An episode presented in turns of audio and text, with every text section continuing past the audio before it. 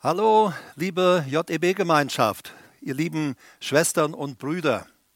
Schön wieder auf diesem Weg mit euch zusammen zu sein, auch wenn das über eine gewisse Distanz ist.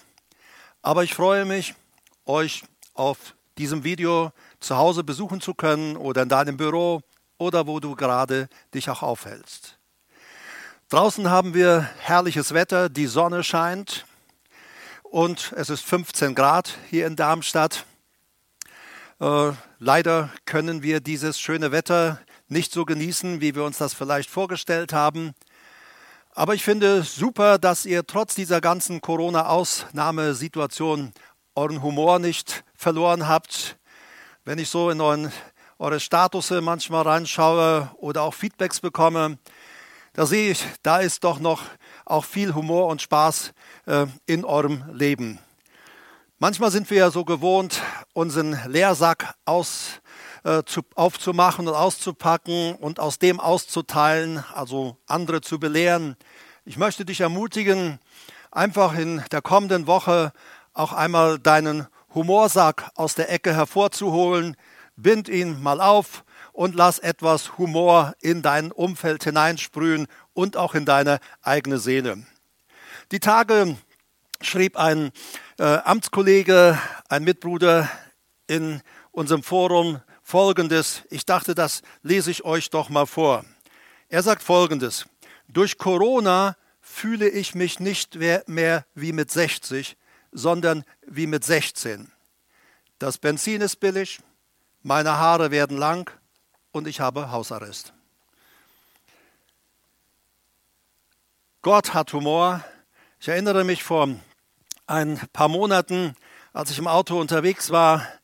Und äh, da war eine Situation, die mich etwas beschwert hatte, Dinge, die da auszufechten äh, waren. Und äh, ich glaube, ich habe da so fast so ein bisschen so theatralisch mit Gott in meinem Auto gesessen und äh, mit ihm geredet und äh, habe ihn gebeten, doch in diese Situation einzugreifen. Äh, und ähm, Gott hat mich irgendwie einfach gestoppt. Äh, während ich so ihm vortrage, was ich mir so wünsche, dann hat er ganz einfach geantwortet mit, äh, äh, mit dem Slogan meines Telefonanbieters. Er sagte ganz einfach, Herbert, du willst es, du kriegst es. Und ich muss sagen, alle Depri war vorbei und ich habe einfach lachen müssen. Gott hat einfach Humor. Er weiß, wie er dich und mich abholen kann. Schau mal, wie du andere vielleicht abholen kannst, denen es gerade nicht so gut geht. Und manches Mal ist Humor einfach der bessere Weg, um jemand auch aus seiner Situation oder vielleicht sogar aus seinem Loch herauszuholen. Ostern, um jetzt zum Thema zu kommen, sprach ich äh, mit euch darüber, äh, was Ostern wirklich geschah. Und ich habe dargelegt, welche Veränderungen zu Ostern geschehen sind durch das Kommen, das Leiden und Sterben Jesu, die Auferstehung. Und äh, wir haben letzten, am letzten Sonntag äh, darüber gesprochen, beziehungsweise ich habe darüber gesprochen am letzten Sonntag. Wiedergeburt, wie geht das? Das war ja etwas, was es vor Ostern noch nicht gab. Und ich habe euch angekündigt und versprochen, dass ich heute mit einem zweiten Bereich fortsetzen möchte, nämlich Christus in uns, die Hoffnung der Herrlichkeit. Diesen Vers haben wir äh, gesagt, jetzt hatte ich zitiert. Und äh, ich möchte das Thema heute so überschreiben, Christus lebt in uns. Wie geht das? Und Ostern habe ich gelesen aus Kolosser Kapitel 1, die Verse 26 und 27. Ich möchte diesen Abschnitt uns noch einmal vorlesen. Kolosser 1, Verse 26 und 27. Das Geheimnis, so sagt Paulus, das von den Weltzeiten und von den Geschlechtern her verborgen war, jetzt aber seinen Heiligen geoffenbart worden ist. Heilige, das sind nicht irgendwelche Statuen in einem Dom oder einer Kathedrale. Die Bibel bezeichnet alle Menschen, die zu Jesus Christus kommen, die Jesus in ihr Leben aufnehmen, von neuem geboren werden. Gott selber bezeichnet sie als Heilige. Wir sind Heilige. Die Schrift sagt im Römerbrief, wir waren früher ohne Gott Sünder, wir waren Sünder. Jetzt sagt die Bibel, sind wir keine Sünder mehr, sondern wir sind Heilige und Geliebte. Heilige und Geliebte, die sündigen können, aber Gott nennt uns nicht mehr Sünder. Ihr wisst noch, Sünde heißt Hamatia, der Sünder Hamatom, ein Zielverfehler. Weil wir Jesus in unserem Leben haben, verfehlen wir nicht das Ziel. Willkommen, ihr Heiligen, äh, in dem Bereich, wo du jetzt gerade bist und mir zuhörst. Vielleicht sagst du einfach der Person neben dir und sagst, hallo, ich bin der Heilige sowieso. Oder ich zum Beispiel sage, ich bin der Heilige Herbert. Und so stell dich doch deinem Nebenmann, Nebenperson einfach mal vor als der oder die Heilige. In Vers 27 heißt es denn von diesem Geheimnis, das von den Geschlechtern her, also von den Generationen davor verborgen war, Ihnen wollte Gott zu erkennen geben, was der Reichtum der Herrlichkeit dieses Geheimnisses unter den Nationen sei. Und das ist Christus in euch, die Hoffnung der Herrlichkeit. Interessant, hier heißt es nicht nur die, dieses Geheimnis, äh, was der Reichtum der Herrlichkeit, dieses Geheimnis unter den Nationen ist, sondern das heißt in den Nationen, in Menschen der Nationen, in Menschen auf diesem ganzen Globus, in Völkern, da wo Menschen Jesus in ihr Leben aufnehmen, in diese Leute kommt diese Herrlichkeit rein, nämlich Christus, Jesus in uns. Ich sagte am Ostern, seit dem, der Zeit lebt Gott nicht mehr in Gebäuden. Er lebt nicht mehr in Tempeln. Gott lebt in Menschen. Übrigens, Jesus hatte das, bevor er ans Kreuz ging, seinen Jüngern auch angekündigt, dass das so geschehen würde, obwohl sie es gar nicht so verstanden haben. Aber in Johannes 14, 23 sagte er damals zu ihnen, wenn jemand mich liebt, so wird er mein Wort halten und mein Vater wird ihn lieben und wir werden zu ihm kommen und wir werden Wohnung bei ihm machen. Ich finde das so stark, wenn jemand mich liebt, er wird mein Wort halten. Äh, wir denken dann immer, dass wir Dinge einhalten, Dinge äh, äh, zwanghaft ausüben müssen. Aber er sagt hier etwas, das griechische Wort sagt, wer mich liebt, wird mein Wort festhalten. Es gibt Umstände, es gibt Situationen, die wollen uns das, was Gott uns geschenkt hat, rauben, äh, wegnehmen. Und wir wollen Dinge loslassen. Aber Gott sagt, ein Merkmal, dass wir zu ihm gehören und mit ihm zusammen ist, dass wir trotzdem an dem, was er uns geschenkt und gegeben hat, festhalten, egal wie gut oder wie schlecht die Umstände sind. Aber interessant, er sagt doch, wir werden dann zu, ich und der Vater, wir werden zu euch kommen und Wohnung bei euch machen. Das griechische Wort für Wohnung ist Monet, bedeutet Wohnung, Wohnplatz, bleibe. Mein Vater und ich, wir werden also, wenn dieses, der neue Bund beginnt, wir werden in euch einziehen und wir werden in euch wohnen, auch der Heilige Geist, der in uns wohnt. Wie grandios. In 1. Johannes 2, 3 bis 5, für alle, die noch ein bisschen mehr Bibelforschung betreiben wollen, da steht auch geschrieben, wer ihn erkannt hat, wer Jesus erkannt hat, hält seine Gebote. Auch da ist wieder dieses griechische Wort, er hält sie fest. Da mag Druck kommen, da mag Verfolgung kommen, ich äh, mag vielleicht sogar krank sein, aber ich halte fest an dem, was Gott mir geschenkt hat. Es geht nicht um Einhalten, es geht um Festhalten. Jesus, also die Hoffnung der Herrlichkeit, haben wir gelesen. Christus in uns, dieser Jesus, der in uns lebt, die Hoffnung der Herrlichkeit. Du fragst, wie kann ich als Person gleichzeitig in Europa und zum Beispiel in Amerika sein? Du sagst, ich kann das nicht. Das geht nicht, das kann man nicht.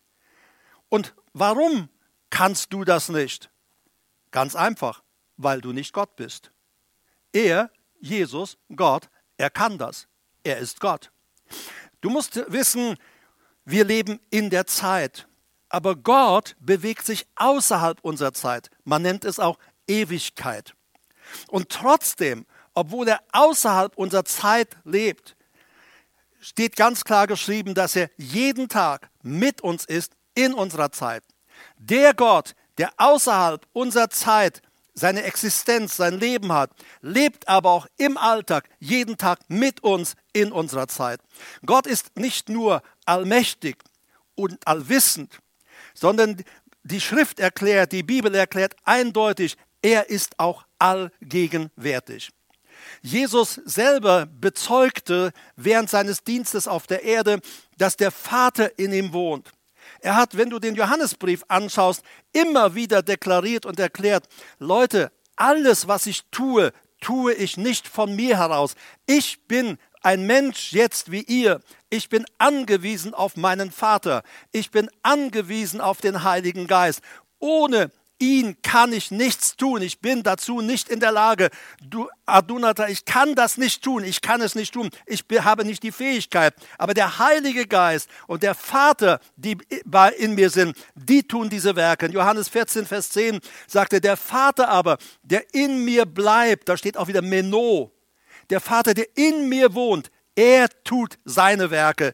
Jesus stellte sich Gott zur Verfügung als Kanal, als Werkzeug, so dass Gott durch ihn agieren, handeln konnte und dieser Welt dienen konnte. Manchmal sagen Leute, ich glaube nur, was ich sehe. Da sehen wir zum Beispiel äh, das Coronavirus. Du kannst es nicht sehen, aber du siehst seine Auswirkungen. Du musst dir vorstellen, die ganze Welt wird von einem unsichtbaren Virus gefangen gehalten. Milliarden Menschen auf unserem Globus werden gefangen gehalten von einem unsichtbaren Virus. Warum? Weil wir die Auswirkungen sehen. Du siehst ihn nicht, aber du siehst die Auswirkungen dieses Virus. Das gleiche ist mit Jesus Christus in uns. Ich werde daher nachher zu kommen. Jesus ist Geist. Und er, wenn wir ihn einladen, kommt als Geist in uns wohnen. Jesus zieht in uns ein. Du kannst ihn nicht sehen, aber du kannst die Auswirkungen sehen.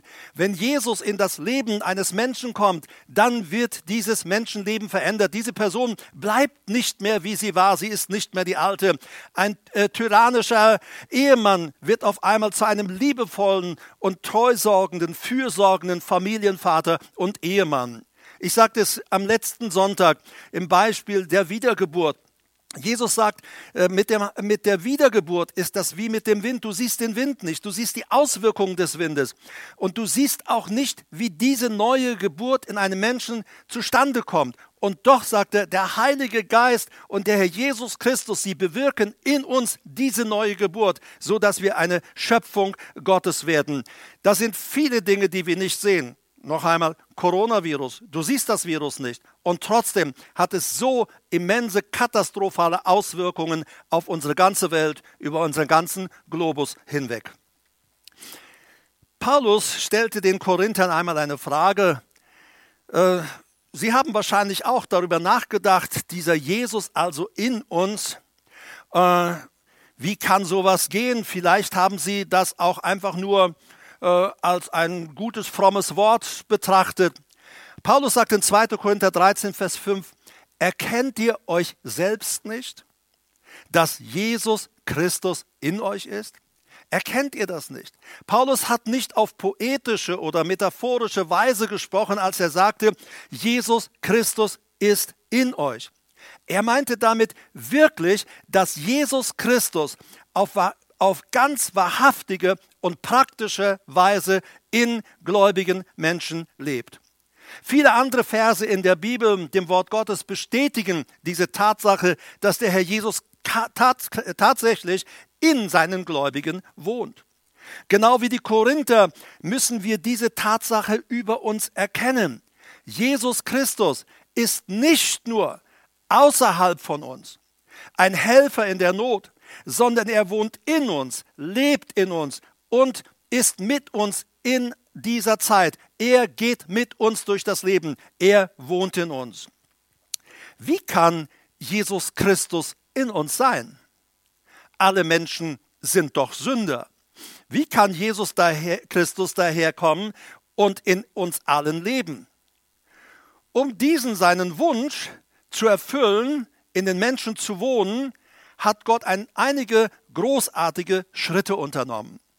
Erstens, zuerst kam Jesus Christus als Mensch auf diese Erde. Dieser Mensch, Jesus, lebte ein echtes menschliches Leben auf dieser Erde und doch war er ohne Sünde. Er sagte, wer von euch kann mich irgendeiner Sünde bezichtigen? Und alle bezeugten, niemand, du bist immer aufrichtig wahr gewesen. In seinem Lebenswandel, seinen Taten und seinem Sprechen hat er Gott vollständig zum Ausdruck gebracht. Nachdem er alle Aspekte des menschlichen Lebens 33,5 Jahre erfahren und erlebt hatte, ist Jesus am Kreuz für unsere Sünden, für deine und meine Sünden gestorben. Durch seinen erlösenden Tod wurden uns unsere Sünden vergeben und wir können zu Gott zurückgebracht werden. Die Bibel erklärt das doch so stark. Gott war in Jesus Christus. Er versöhnte die Welt, diesen ganzen Kosmos, das griechische Wort für Welt ist Kosmos. Er versöhnte diesen Kosmos mit sich selbst und rechnet ihnen ihre Sünden, ihre Übertretungen nicht zu.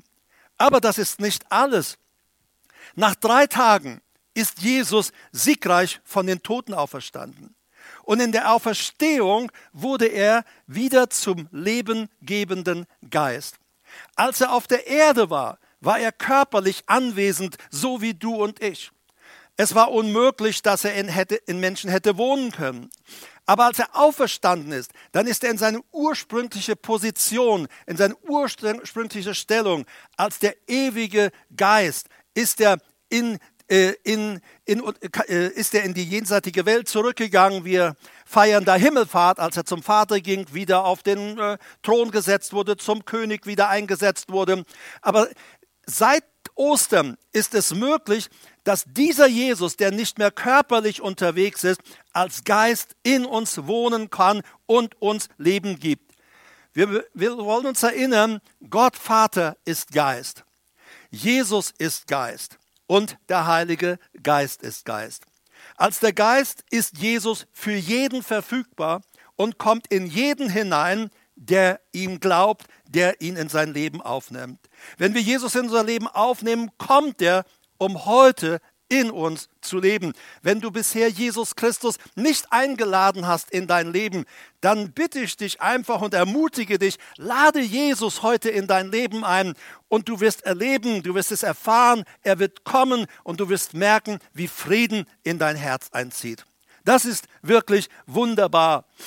Deshalb die Schrift sagt ja auch ganz deutlich, deutlich, wer Christi Geist nicht hat, ist nicht sein, der gehört nicht zu ihm. Zu Gott dem Vater, zu der himmlischen Welt, zum Königreich Gottes haben wir Zugang und Berechtigung allein durch das Opfer Jesu.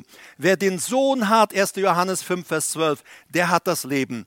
Wer den Sohn Gottes nicht hat, der hat das Leben nicht. Ich würde gerne acht Bibelstellen mit euch teilen, sie euch zeigen, und ich will das nicht als große lange Abhandlung machen, aber ich ermutige dich einfach auch, sie aufzuschreiben und sie auch in deinem privaten Studium noch einmal anzuschauen. Acht Bibelstellen, die zeigen, dass Jesus Christus in uns ist. Obwohl viele Verse diese wunderbare Wahrheit offenbaren, dass Jesus Christus in seinen Gläubigen lebt, hebe ich, wie gesagt, hier einfach nur mal acht Verse oder acht Bereiche hervor. In Römer 8, Vers 10 steht geschrieben, wenn aber Christus in euch ist, wir sehen Christus, der in euch ist, ist zwar der Leib der Sünde wegen Tod, der Geist aber ist Leben der Gerechtigkeit wegen. Ich lese es mal aus der Hoffnung für alle, da ist das leichter verständlich. Da heißt es, wenn Christus in euch lebt, dann ist zwar euer Körper wegen der Sünde noch dem Tod ausgeliefert, doch Gottes Geist hat euch ein neues Leben geschenkt, weil Gott euch angenommen hat. Als wir Jesus aufnahmen, bekamen wir Gottes Leben. Gott schuf uns Menschen mit einem äußerlichen Körper und einer innerlichen Seele und einem innerlichen Geist. Unser Geist ist der tiefste Teil, der geschaffen wurde, um den Geist Gottes zu kontaktieren und aufzunehmen. Die Bibel sagt, mit unseren natürlichen Sinnen können wir nicht mit Gott in Kontakt treten. Und wir kommen in Kontakt über unsere innere Persönlichkeit, unsere wahre Persönlichkeit mit unserem Geist in äh, die geistliche Welt Gottes, in Kontakt mit dem Vater, mit dem Sohn und dem Heiligen Geist. Die Schrift sagt, Gott ist Geist und er hat uns geschaffen nach seinem Ebenbild. Auch wir sind Geistwesen. Äh, der Apostel Paulus sagt zum Beispiel in Bezug auf das Sprachenreden, das Reden in neuen Zungen, er sagt, wenn jemand in einer neuen Sprache redet, dann redet er nicht mit seinem Verstand, sondern wenn ich in einer Sprache rede, dann redet mein Geist. Also diese neugeborene Persönlichkeit in uns, unser Geist. Wenn wir Jesus als unseren Retter aufnehmen, dann reinigt er uns von aller Sünde und gibt sein Leben, das heißt sich selbst, in unseren Geist. Jesus zieht bei uns ein. Ab jetzt haben wir dann den Geist Christi in uns. Das heißt mit anderen Worten, Jesus lebt jetzt in uns. Eine weitere Schriftstelle, die uns diese Dinge verdeutlichen, finden wir in 2. Korinther 4, die Verse 6 bis 7. Da steht geschrieben, denn so wie Gott einmal befahl, Licht soll aus der Dunkelheit hervorbrechen, so hat sein Licht auch unsere Herzen erhellt. Jetzt erkennen wir klar, dass uns in Jesus Christus Gottes Herrlichkeit entgegenstrahlt. Wow! Diesen kostbaren Schatz, fährt der Apostel Paulus fort, diesen kostbaren Schatz tragen wir in uns. Obwohl wir nur zerbrechliche Gefäße sind, so wird jeder erkennen, dass die außerordentliche Kraft, die in uns wirkt, von Gott kommt und nicht von uns selbst. Noch einmal, diesen Jesus, den wir aufgenommen haben, diesen kostbaren Schatz, er sagt in 2. Korinther 4, Vers 7, diesen kostbaren Schatz tragen wir in uns. Obwohl wir nur zerbrechliche Gefäße sind, so wird jeder erkennen, dass die außerordentliche Kraft, die in uns wirkt, mit der wir und in der wir unterwegs sind, von Gott kommt und nicht von uns selbst. Wir sind nicht die Superhelden. Der Superheld Jesus lebt in uns und er bewirkt die Dinge. Der Apostel Paulus beschreibt die Gläubigen hier als irdene Gefäße, die diesen Schatz tragen. Dieser Schatz ist Jesus Christus, der in uns lebt. Christus lebt in uns irdenen Gefäßen als ein wertvoller Schatz, um uns von innen heraus die Herrlichkeit Gottes zu offenbaren.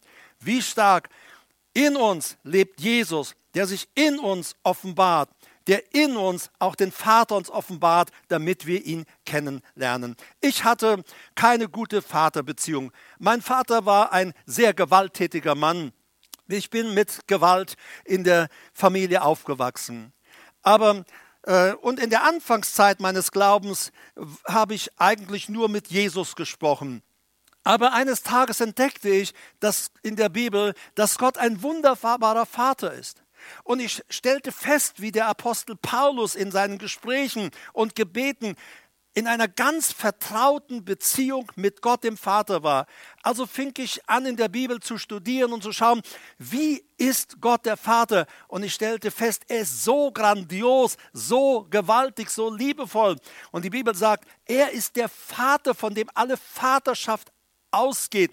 Also Gott sagt mit anderen Worten, wenn du ein guter Vater sein willst, schau, wie ich mit euch, meinen Kindern, umgehe und lerne es von mir und setze das für dich selber im Alltag, in deiner Familie oder wo du auch immer bist, selbst um. Galater 1, 15 bis 16 ist ein weiterer Abschnitt, den ich gerne mit euch auch noch teilen möchte. Als es aber Gott wohlgefiel, seinen Sohn in mir zu offenbaren. Du kannst den Abschnitt ganz lesen, Galater 1, 15 bis 16. Ich habe jetzt hier nur diesen einen Satz rausgenommen. Der Apostel Paulus schreibt, als es aber Gott wohlgefiel, seinen Sohn in mir zu offenbaren. Vielleicht denken wir, es sollte heißen, als es Gott wohlgefiel, seinen Sohn mir zu offenbaren. Aber auf Griechisch, der Originalaussprache des Neuen Testaments, heißt es in diesem Vers, seinen Sohn in mir zu offenbaren. Gottes Plan ist es, seinen Sohn in uns zu offenbaren, von innen heraus, statt dass er ihn von außen her offenbart. Oder um es anders auszudrücken, Gott offenbart uns Jesus von unserem Inneren heraus. Es ist Gottes Wohlgefallen, denen, die Christus in sich haben, mehr von dieser wunderbaren Person Jesus Christus zu offenbaren. Ich wünsche dir viel Offenbarung von Jesus Christus. Ich glaube, dazu ist es auch notwendig und ich spreche hier nicht von einem Druck oder Zwang. Die Bibel spricht von einer Gemeinschaft, einer Beziehung, die wir mit dem Vater und mit Jesus leben. Ich wünsche dir viel Gemeinschaft mit Jesus. Ich meine nicht ein stures Abhandeln von irgendwelchen stille Zeitprogrammen und dergleichen, sondern setz dich einfach mal hin und weißt du, mir geht es manchmal so, auch wenn ich dann müde bin und dann denke ich, ach, jetzt will ich doch einfach noch mal ein Gespräch mit meinem Herrn führen. Und dann sitze ich in meinem Büro, in meinem äh, äh, Stuhl und lehne mich zurück, nehme die Füße hoch, lege sie auf den Schreibtisch und bin dort im Gespräch, in Gemeinschaft mit meinem Herrn. Das ist nicht unanständig, das ist nicht komisch. Ich könnte mir vorstellen, dass Jesus seine Füße auch hochhebt, hochlegt und sagt, lass uns mal in Ruhe chillen. In Galater 2, Vers 20 heißt es, ich bin mit Christus gekreuzigt und nicht mehr ich lebe, sondern Christus lebt in mir. Hier hat Paulus nicht gesagt, ich lebe auf christliche Art und Weise oder ich verherrliche Christus durch mein Verhalten. Nein, er sagte, Christus lebt in mir und sagt uns damit deutlich, dass Christus in seinen Gläubigen, in seinen Kindern lebt. Im Christenleben geht es nicht darum, wie, sich wie Christus oder als Christen zu verhalten, sondern es Jesus selbst zu erlauben, in uns und durch uns zu leben. Ich wiederhole, in unserem Christenleben geht es nicht darum, sich wie Christus oder als Christen zu verhalten, versuchen irgendwelche Regeln auch einzuhalten und sich äh, abzumühen. Nein, es geht darum, Jesus selbst zu erlauben, in uns und durch uns zu leben. Im ersten Johannesbrief Kapitel 1, ich glaube, der Vers 5 ist es, sagt der Apostel Johannes, unsere Gemeinschaft ist mit dem Vater und mit seinem Sohn Jesus Christus. Und dann sagt Johannes, ich lade euch ein, kommt, nehmt teil an dieser Gemeinschaft, lasst uns teilhaben an dieser Gemeinschaft, allesamt, auch als Gemeinde, als Kinder Gottes, lasst uns teilhaben in dieser Gemeinschaft mit dem Vater und mit dem Sohn. Und so haben auch wir, sagt er, Gemeinschaft untereinander. Einen weiteren Vers finden wir in Epheser 3, Vers 17. Da heißt es, dass der Christus durch den Glauben in euren Herzen wohne. Dieses wohne, das griechische Wort ist kat oikeo. Das heißt, wie es Gott sagt, Jesus ist in uns ausgezogen. Und Gott sagt, du sollst jetzt glauben, dass er wirklich in dir wohnt. Gott kann nicht lügen. Er lügt nicht. Er würde nie sagen, ich lebe in dir und würde nicht tatsächlich in dir wohnen. Aber er sagt, ich will, dass du mir glaubst, dass ich in dir wohne, dass ich in dir lebe. Als wir Jesus in unser Leben aufgenommen haben, ist er in unseren Geist, in unseren innersten Teil hineingekommen. Aber Jesus will auch Wohnung machen im Rest unseres Seins, in unseren Herzen, in unseren Seelen, in unseren Körpern. Dadurch, dass er in unserem Geist wohnt, ist Jesus die neue Quelle unseres Lebens. Ist das nicht grandios? Ich wiederhole mich, aber 1971, 72, ich war ein hoffnungsloser Fall. Die Gesellschaft sagte, aus dem wird nie was. Äh, das ist ein wirklich hoffnungsloser Fall. Ich war in Unfrieden, ich war ein gejagter Mensch, ich war ein absoluter Gottloser. Aber dann saß ich da in diesem Raum und ich hatte keinen Frieden. Und dann lud ich diesen Jesus ein, in mein Leben zu kommen. Und weißt du, der Apostel Paulus, der ist wahrscheinlich vom Pferd gefallen, als dieses Licht vom Himmel kam. Ich habe nicht dieses Erlebnis gehabt, brauchte auch ich auch nicht. Aber als ich dort saß und Jesus in mein Leben aufnahm, ich sehe mich heute noch auf diesem Stuhl, an diesem Tisch sitzen, mit meiner Bibel vor mir und ich habe Jesus gebeten, in mein Leben zu kommen. Ich weiß nicht mehr genau das Datum, 71, 72, diesem Bereich der Jahreswende muss es irgendwo gewesen sein. Aber was ich merkte, als ich ihn einlud zu kommen, dann kam er. Auf einmal hatte ich Frieden. Diese ganze Unruhe, dieses Gejagtsein, auf einmal war es vorbei. Und ich weiß, warum es geschah. Warum kam dieser Friede? Jesus wird der, als der Friedefürst bezeichnet. Und dieser Friedefürst zog in mir ein. Endlich hatte ich Frieden bis heute. Und ich will diesen Frieden niemals missen. Als wir Jesus in unser Leben aufgenommen haben, ist er, wie ich schon sagte, in unseren Geist, unseren innersten Teil hineingekommen. Und dadurch, dass er in unserem Geist wohnt, ist Jesus jetzt die neue Quelle unseres Lebens. Aber ich sagte auch unsere Seele, nein, das sagte ich noch nicht, aber dann sage ich es jetzt, unsere Seele, unser Verstand, Gefühl und Willen kann sich immer noch dazu entscheiden, ihn als neue Quelle zu ignorieren und einfach so weitermachen wie zuvor. Dann ist Jesus zwar in uns, aber er ist lediglich auf unseren Geist beschränkt. Er kann sich dann nicht so viel durch uns zum Ausdruck bringen. Der Herr Jesus möchte nicht nur in unserem Geist Wohnung machen, sondern auch in allen Teilen unserer Seele. Er möchte sich, er möchte sich, er möchte wohnen in allen Bereichen, Geist, Seele, Körper. Das hat außerdem positive Auswirkungen, auch heilsame Auswirkungen auf unseren Körper, auch auf unsere Seele. Übrigens, wir wollen nicht vergessen, dieser Körper, den wir haben, als wir uns zu Jesus bekehrt haben, Jesus unser Leben gegeben haben, da haben wir uns ihm ganz Geist, Seele, Körper übergeben. Und seitdem ist unser Körper sein Tempel. Paulus sagt, vergesst nicht, ihr wisst doch, dass eure Körper Tempel Gottes, Tempel des Heiligen Geistes sind. So, ich bitte dich, Jesus in deinem Alltag nicht zu ignorieren. Lasst uns nicht weitermachen wie bisher, sondern lasst uns wirklich gute Zeit mit Jesus, aber auch mit Brüdern und Schwestern, soweit es natürlich jetzt noch in dieser Situation möglich ist, Zeit miteinander verbringen. Ich finde das übrigens total super, wie ihr zusammenkommt in den Online-Gebetsgruppen, in den Online-Hauskirchen. Es ist einfach spitze. Also ich muss sagen, ihr seid wirklich super. Bitte vergesst auch nicht die, die vielleicht vorher mehr am Rand der Gemeinde waren. Leute, die nicht so den richtigen Anschluss gehabt haben. Ruf sie doch mal an, schreib ihnen doch mal eine WhatsApp oder tritte einfach in Kontakt mit ihnen und ermutige sie, an deinen Treffen, an euren Treffen und Gruppen teilzunehmen. Kolosser 1,27 hatte ich am Anfang gelesen. Ich lese ihn jetzt noch einmal. Christus in euch, die Hoffnung der Herrlichkeit. Dieser Vers zeigt, dass Christus auf eine hoffnungsvolle Weise in uns lebt, nämlich als die Hoffnung der Herrlichkeit. Das griechische Wort äh, für Hoffnung ist Elpis. Es gibt äh, zwei Worte, Glaube, Pistis und Elpis, Hoffnung. Glaube in der Bibel ist immer jetzt.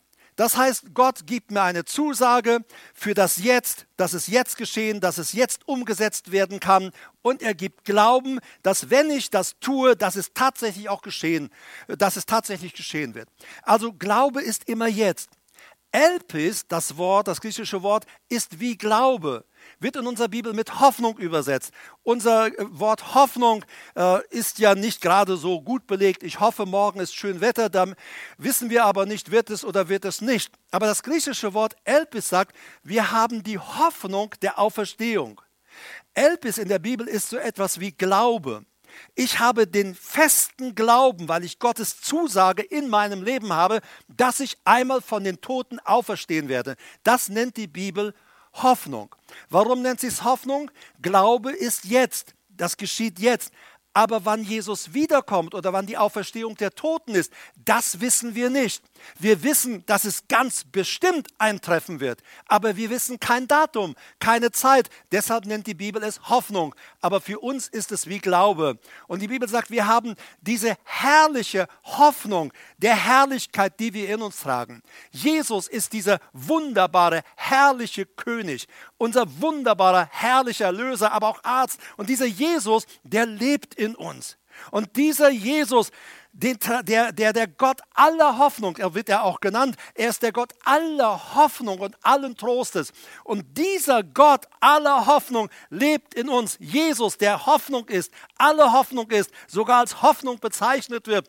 Dieser Jesus lebt in uns und trägt uns mit einer sicheren, starken Hoffnung hinein durch dieses Leben und auch bis in die Ewigkeit. Der Christus, der in uns lebt, ist unsere Hoffnung auf die ewige Herrlichkeit. Wir wissen auch, dass Jesus einmal wiederkommen wird. Das ist der letzte Vers, den ich heute mit euch teile in 2. Thessalonicher 1, Vers 10. Jesus wird also wiederkommen. Äh, wir hatten dieses Thema vor ein paar Wochen, äh, als ich darüber sprach, ähm, Endzeit, äh, leben wir in den letzten Tagen. Du kannst da gerne noch einmal reinhören auf unserer Internetseite und äh, äh, nimm am besten auch Bleistift, Papier, Bibel mit und forsche nach. Also ich habe wunderbare Feedbacks. Leute sind richtige Endzeit-Bibelforscher jetzt inzwischen geworden. Das ist auch stark. Ja, studiere Gottes Wort, auch das, was wir heute geteilt haben oder letzte Woche miteinander geteilt haben. Schau es dir an, studiere es, sprecht über diese, diese Dinge in euren Online-Hauskirchen oder wo immer sich die Gelegenheit auch dazu ergibt. In 2. Thessalonicher 1,10 heißt es dann, wenn er kommt, um an, und wenn er dann kommt, dann wird es um an jenem Tag in seinen Heiligen verherrlicht zu werden. Vergiss nicht, du und ich, wir sind Heilige. Gott nennt uns Heilige und Geliebte. Aber an jenem Tag, wenn er kommt, dann kommt er, um an jenem Tag in seinen Heiligen verherrlicht und in allen bewundert zu werden, die zum Glauben gekommen sind. Wenn Jesus einmal wiederkommt, dieses zweite Kommen wird sicherlich wunderbar werden. Aber nach diesem Vers wird das wirklich Wunderbare nicht in seinem äußeren Erscheinen bestehen. Es wird seine Herrlichkeit sein, die aus dem Innern seiner Gläubigen scheint. Und es sagt, wir werden einander bestaunen. Wenn Jesus das zweite Mal wiederkommt, das ist bevor er dann etwa drei Jahre später auf den Ölberg wiederkommt. Aber wenn Jesus wiederkommt, dann kommt er im Lufthimmel, unsichtbar für diese Welt. Die Bibel sagt, das ist an dem Tag, wenn die Toten auferweckt werden, die gläubig Lebenden verwandelt werden und wir gemeinsam zu Jesus in den Wolken, ihm in sein Reich entgegengerückt werden. Und äh, wir werden dann neue Körper bekommen. Körper, ein Körper, wie er ihn hat, der niemals mehr der, der Verwesung, dem, der Verderblichkeit unterworfen ist. Wir werden ewige Körper haben. Aber dieser Jesus, es heißt, wenn er kommt und wenn er uns auferweckt und wenn wir, wenn wir unser Geist und unsere Seele wieder in diesen neuen Körper schlüpfen und wir wieder ein Mensch sind, komplett Geist, Seele, Körper, dann werden wir dastehen und die Schriftstelle sagt, wir werden einander bestaunen, wir werden einander bewundern. Vielleicht haben wir zu Lebzeiten jemand gesagt, der sieht nicht so gut aus oder du siehst nicht so gut aus. Aber an diesem Tag, wir werden einander anschauen und werden sagen, boah, wow, gut siehst du aus. Die Schrift sagt, wir werden einander bewundern und bestaunen. Ich glaube, die ganze Engelwelt wird staunen und sagen, wow, was geht hier ab? Was ist hier passiert? Wir werden einander bewundern und die ganze himmlischen Welten werden uns bewundern und werden sagen, wow, das hat dieser Jesus Christus vollbracht, der in seinen Gläubigen wohnt. Wie grandios, wie stark. Der Christus Jesus in uns, der Jesus, der in uns lebt, und der in uns, der in uns Gestalt annimmt, wird aus unserem Innern heraus offenbart und sogar unsere Körper werden umgewandelt, um ihm zu entsprechen. Was für eine Herrlichkeit, sagte jemand, was für eine Herrlichkeit. Ich habe gesehen, irgendwo habe ich ein paar Bibelstellen, zwei euch unterschlagen, also muss ich sie nochmal schnell hervorholen.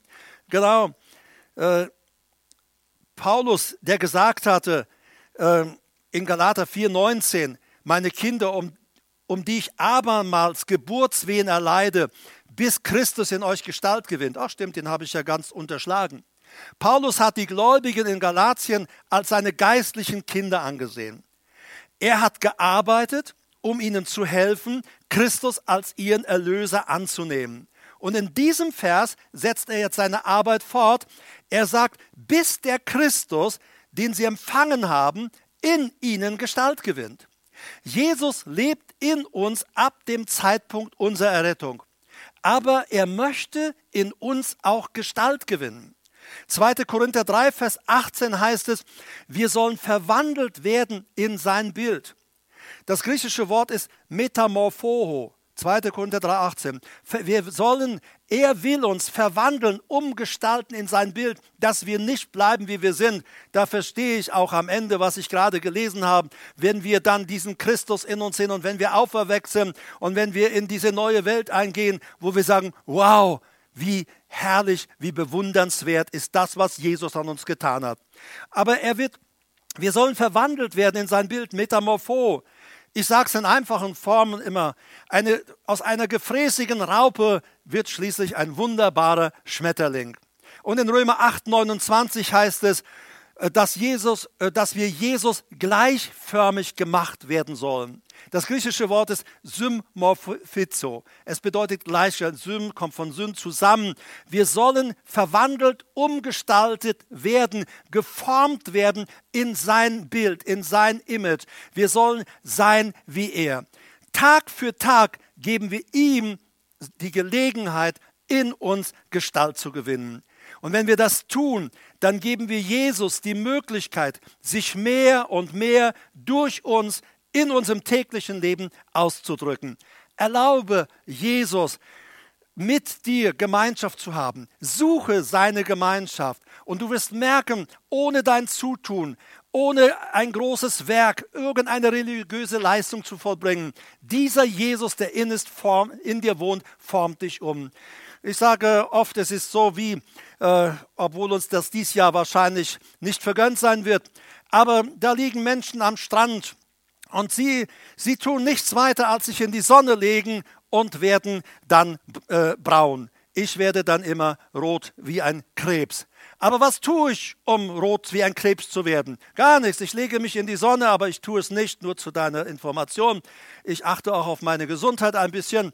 Also, aber wir tun nichts. Wir legen uns in die Sonne und wir, unsere Haut verändert ihr Aussehen.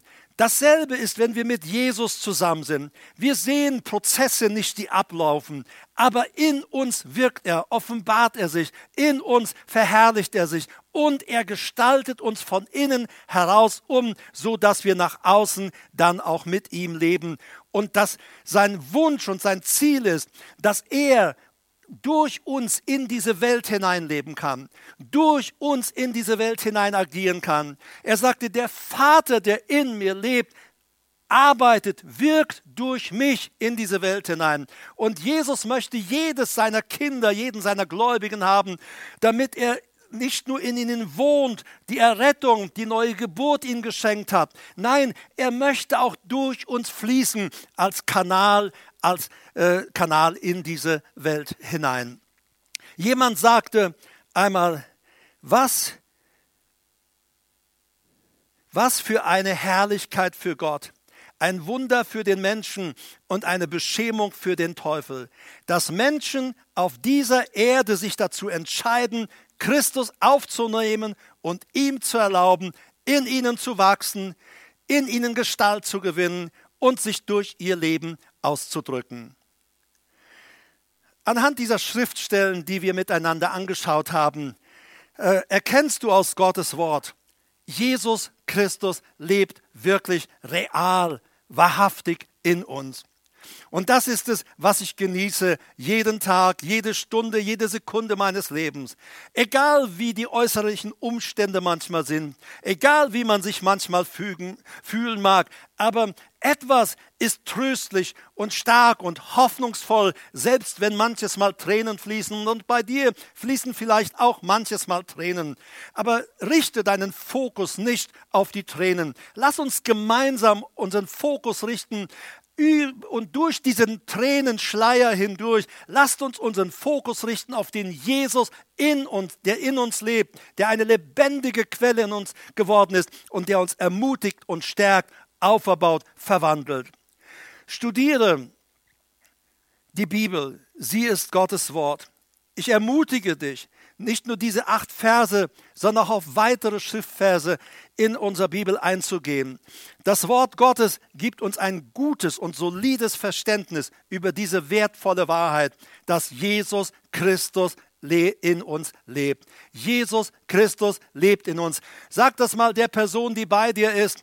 Jesus Christus lebt in uns. Oder sage ihr, schreibe ihr, Jesus Christus lebt in mir.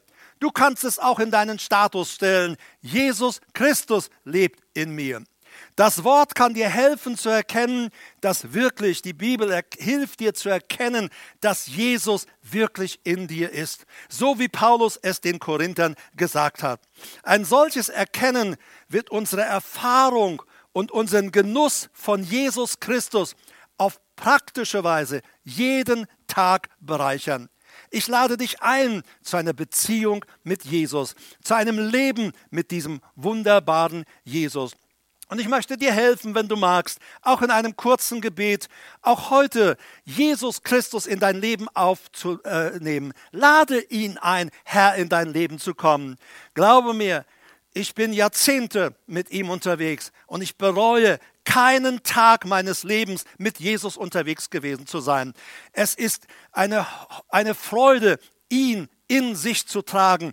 Und egal, wo ich mich bewege, egal wo wir uns befinden, wo du dich befindest, er ist mit uns. Wir haben früher ein, ein Lied gesungen, das wird heute gar nicht mehr gesungen, das war so ein Chorus, da hieß es immer, ich weiß, aber als junger Christ sangen wir oft, und er geht mit mir und er spricht mit mir und er sagt mir, Kind, du bist mein, du gehörst zu mir. Ich bin so froh, dass ich zu Jesus gehöre. Wenn du diesen Jesus nicht kennst, so lass uns doch miteinander beten. Du kannst gerne mit einstimmen. Ich lade dich dazu ein. Ich spreche dir vor und du kannst das dann einfach wiederholen. Lieber Herr Jesus, ich bin dir so dankbar, dass du alle Voraussetzungen dafür geschaffen hast, um in Menschen zu wohnen. Ich habe auch verstanden, damit das bei mir geschehen kann, muss ich dich in mein Leben einladen. Herr Jesus Christus, ich lade dich heute in mein Leben ein. Ich übergebe dir meinen Geist, meine Seele, meinen Körper. Und ich bitte dich, gib mir jetzt einen neuen Geist. ich möchte dein Leben in mir haben. Komm, wohne in mir. Von heute an gehöre ich dir. Danke, dass du jetzt gekommen bist. Danke, dass du mir einen neuen Geist gegeben hast. Danke, dass du mir deinen Heiligen Geist gibst. Von heute an lebe ich mit dir. Danke, Jesus. Ich will dich kennenlernen. Offenbare dich mir. Du bist in mir. Offenbare dich mir. Und offenbare mir den Vater. Danke, dass du das machst. Danke, Heiliger Geist, dass du selber uns Jesus und den Vater offenbarst. Amen. Wir haben einen Grundkurs, einen Glaubensgrundkurs in äh, der JEB, der heißt Start in ein neues Leben. Wenn du in diesen Grundkurs haben möchtest, er ist äh, kein schwieriger Kurs, er ist in einer wirklich leicht verständlichen Art und Weise geschrieben dann kannst du uns gerne eine Nachricht zukommen lassen. Schick uns eine äh, E-Mail auf kontakt.gott- ist da.de, also gottisda.de. Du kannst auch auf unsere Internetseite gehen. Dort findest du die Kontaktdaten. Gerne schicken wir dir diesen Kurs zu.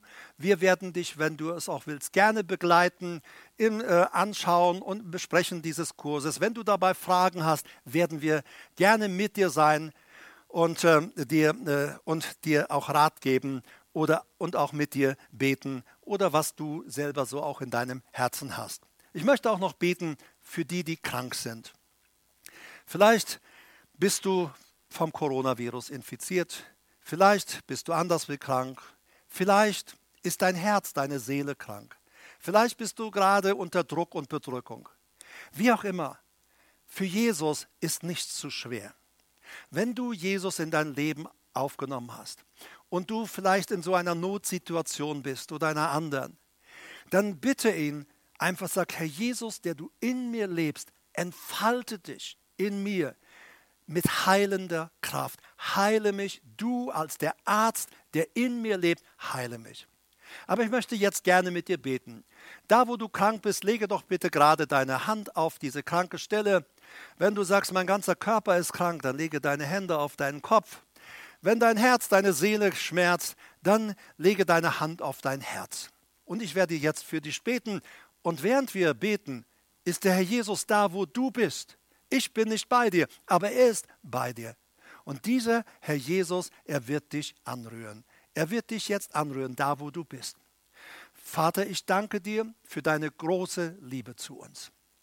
Ich danke dir, dass du nicht nur für unser Sündenproblem eine Lösung getroffen hast, sondern Jesus, du hast freiwillig selbst unsere Krankheiten auf dich geladen. Für wahr, du trugst wirklich, so heißt es, du trugst unsere Krankheiten, ludst auf dich unsere Schmerzen. Und in seinen Wunden ist uns Heilung geworden. Du hast für uns einen Quell von Heilung eröffnet, sodass jeder, der zu dir kommt, auch andocken kann an nicht nur an dieser erlösenden, rettenden Kraft, sondern auch an der Körper und Seele heilenden Kraft. Und ich spreche jetzt aus über dir in dem Namen Jesu Heilung. Gerade da, wo du krank bist, wenn jemand vom Coronavirus befallen ist und mir zuhört, im Namen Jesu, ich spreche zu diesem Coronavirus, stirb ab, du hast keine Berechtigung im Körper von Menschen zu sein, schon gar nicht im Körper von gläubigen Menschen. Coronavirus, stirb ab. Und ich danke dir, Jesus, ich danke dir, Vater, dass du jetzt in diesen Personen wirklich ein, ein Strom von Heilung entfaltest und freisetzt, dass Heilung durch ihren ganzen Körper geht. Auch für die, die krank sind in ihrer Seele, in ihrem Herzen. Du kommst da jetzt mit Heilung, denn das ist dein Spezialgebiet, Herr zerbrochene Herzen zu heilen. Danke, dass du das gerade jetzt machst. Wir lieben dich, Herr, und wir sind froh, mit dir unterwegs zu sein. Wir sind aber auch froh, miteinander unterwegs zu sein. Ja, wie Johannes es im ersten Johannesbrief, im ersten Kapitel sagt, unsere Gemeinschaft ist mit dem Vater, sie ist mit dem Sohn Jesus, aber auch miteinander. Wir sind eine starke Gemeinschaft, auch in diesen schwierigen Zeiten. Und ich freue mich auf den Tag, wenn wir uns wieder treffen können in unseren Versammlungsstätten. Natürlich laufen auch in dieser Zeit die Kosten in unseren Versammlungsstätten weiter.